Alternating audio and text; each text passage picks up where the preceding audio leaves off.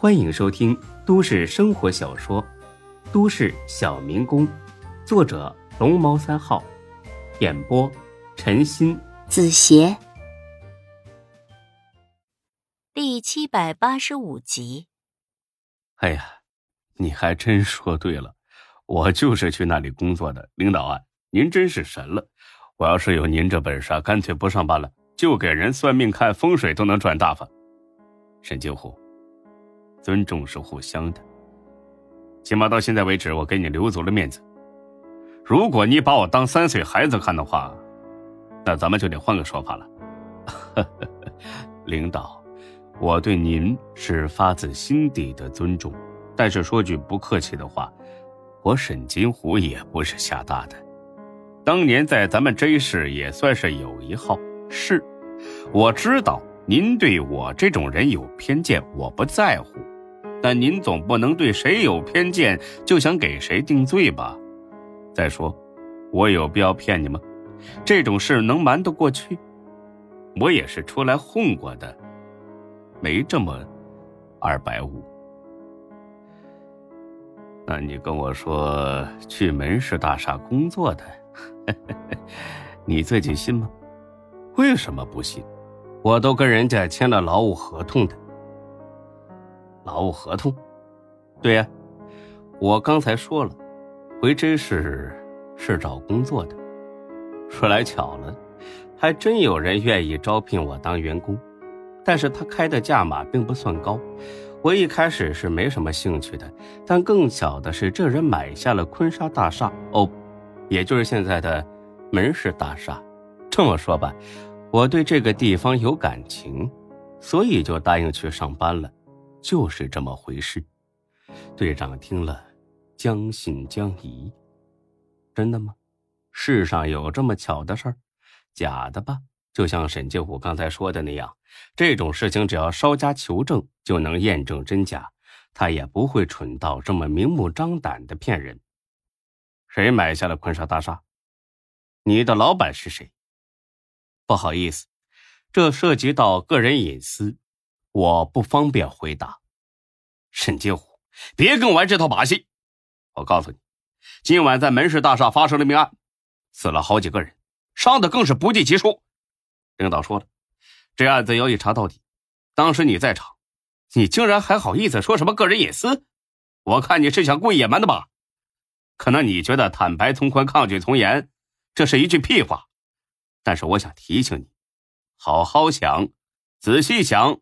想清楚了，省得到时候后悔。沈金虎听罢，叹了口气：“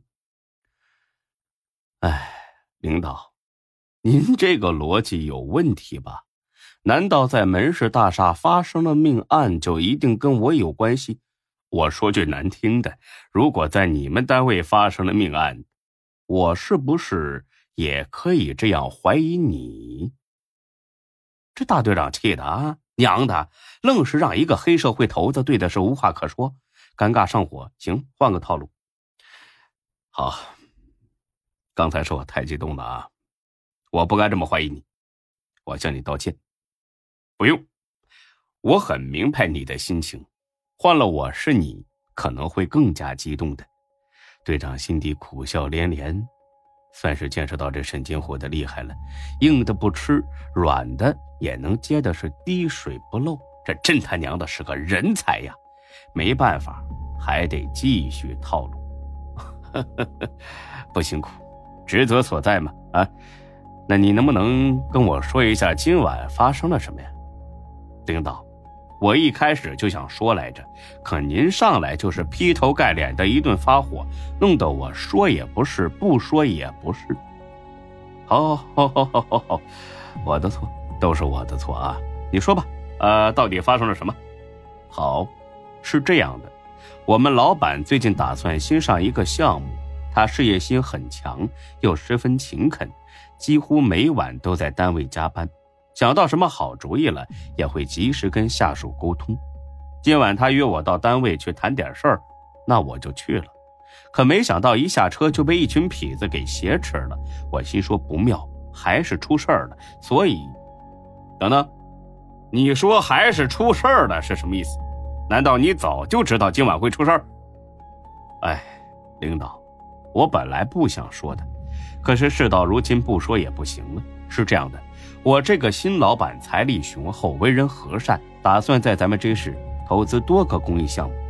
这本来是好事可万万没想到有人看不顺眼了，想对付他。什么意思？谁看你老板不顺眼了？说清楚点。高勇，高勇，嗯，您可能没听说过这个人，就是一个混混，开 KTV 起家的，但是后来不知怎么就混大了，牛气的不行。这队长啊，还是听说过高勇的。高勇和你们老板有过节？没有，之前压根就不认识。那他为什么和你老板过不去？还能为了什么？为了钱呗。我老板打算买下几块地皮，修建公园和图书馆之类的公益设施。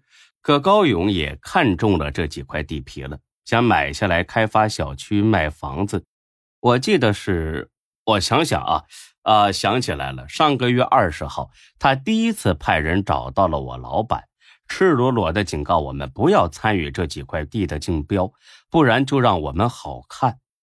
我老板这个人虽然很善良，脾气很好，但从来都不怕这种威胁，所以当即拒绝了。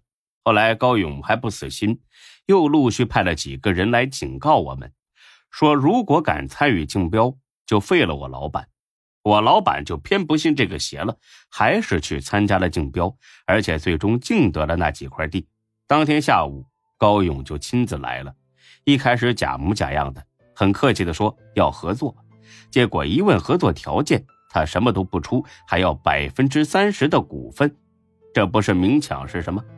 我老板拒绝了，而且把他轰了出去。高勇恼羞成怒，说让我老板等着，迟早把他从门市大厦的天台上扔下来。之后几天没出什么事儿，我们都以为高勇只是这么说说吓唬人，万万没想到今晚真的出事了。对了，领导，您知道我老板现在怎么样了吗？是不是被他们扔下楼了？哎，他可是个好人呐，为什么好人不偿命呢？说着，沈金虎呢，竟是呜呜的哭了起来，哭的那叫一个情真意切，泪水横流。这队长啊，都让他哭的眼红了。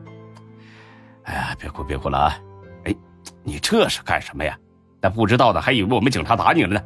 别别哭了啊！领导，您就行行好。帮我问一问我老板怎么样了，行吗？你放心吧，他没事啊。听说呢，在市局接受问话呢。真的，没死，没死，受伤了吗？这个我就不知道了。不过既然能去市局接受调查，估计就算受伤了，也伤的不厉害。说句题外话，你老板够可以的呀，被这么多人围住都没事简直是个奇迹。啊，是啊，真是老天保佑。那咱们先做一个正式的询问笔录啊！你把刚才说的再说一遍，尤其是高勇派人威胁你们的那些，说的越详细越好。好的，没问题。本集播讲完毕，谢谢您的收听，欢迎关注主播更多作品。